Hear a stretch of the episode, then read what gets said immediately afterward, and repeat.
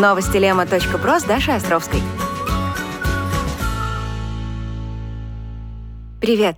Мы отбираем для вас все самое интересное из мира науки и технологий. И сегодня в нашем выпуске. Почему привычку дремать нужно записывать в разряд самых хороших и полезных? В чем честность сквернословия? А также как собаки помогают нам воспитывать наших детей. Подремать? По-моему, отличная идея всегда. Но почему нам вообще хочется лишний разок поспать? Ученые из США и Испании определили десятки генных участков, которые отвечают на этот вопрос. Сделать это удалось благодаря исследованию, которое показало, что склонность к дневному сну обусловлена биологически.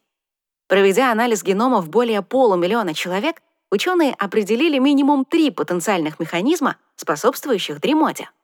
Во-первых, элементарная склонность ко сну. Ведь все мы разные, и некоторым людям нужно больше спать, чем другим. Во-вторых, нарушение сна. Простая истина. Плохой сон ночью можно компенсировать днем, что мы частенько стремимся сделать в рабочие часы. В-третьих, раннее пробуждение организм воспринимает как возможность наверстать упущенное, поэтому нам и хочется поспать часок-другой после обеда. Получается, что дневной сон — это не наш выбор, а выбор нашей физиологии. Что ж, не сопротивляйтесь, поспите. Ваш организм сам подсказывает, как ему лучше. Вы когда-нибудь задумывались, есть ли связь между использованием нецензурных выражений и честностью?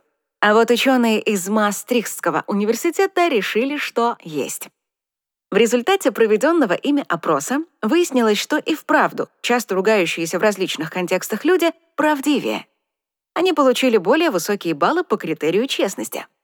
Такая корреляция была подтверждена и вторым исследованием.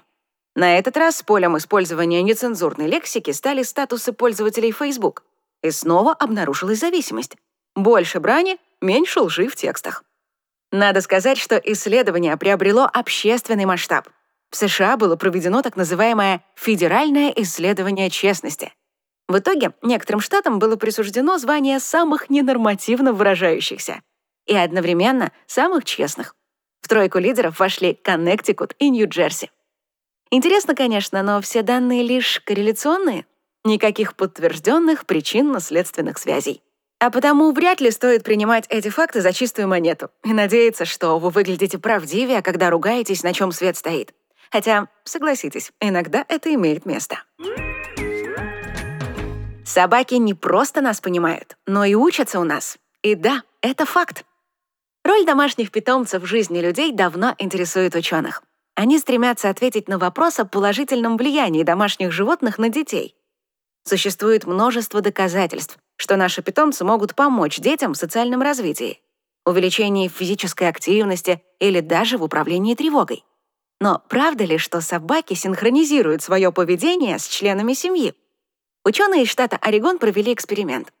В большой пустой комнате дети перемещались по специальной цветовой разметке вместе со своей собакой без поводка. Далее был проведен анализ движения на основе трех вещей — синхронность активности, близость и ориентация собаки и ребенка. Выяснилось, что синхронизм наблюдался в среднем 60% времени. Это, конечно, довольно высокий уровень, несмотря на то, что со взрослым человеком этот показатель конечно же, выше. Главное, что привязанность и эмоциональная связь между детьми и животными — это бесценно. Да и наших домашних питомцев мы сами зачастую воспринимаем как детишек. И это все, о чем мы хотели рассказать сегодня. Услышимся когда-нибудь позже. Пока!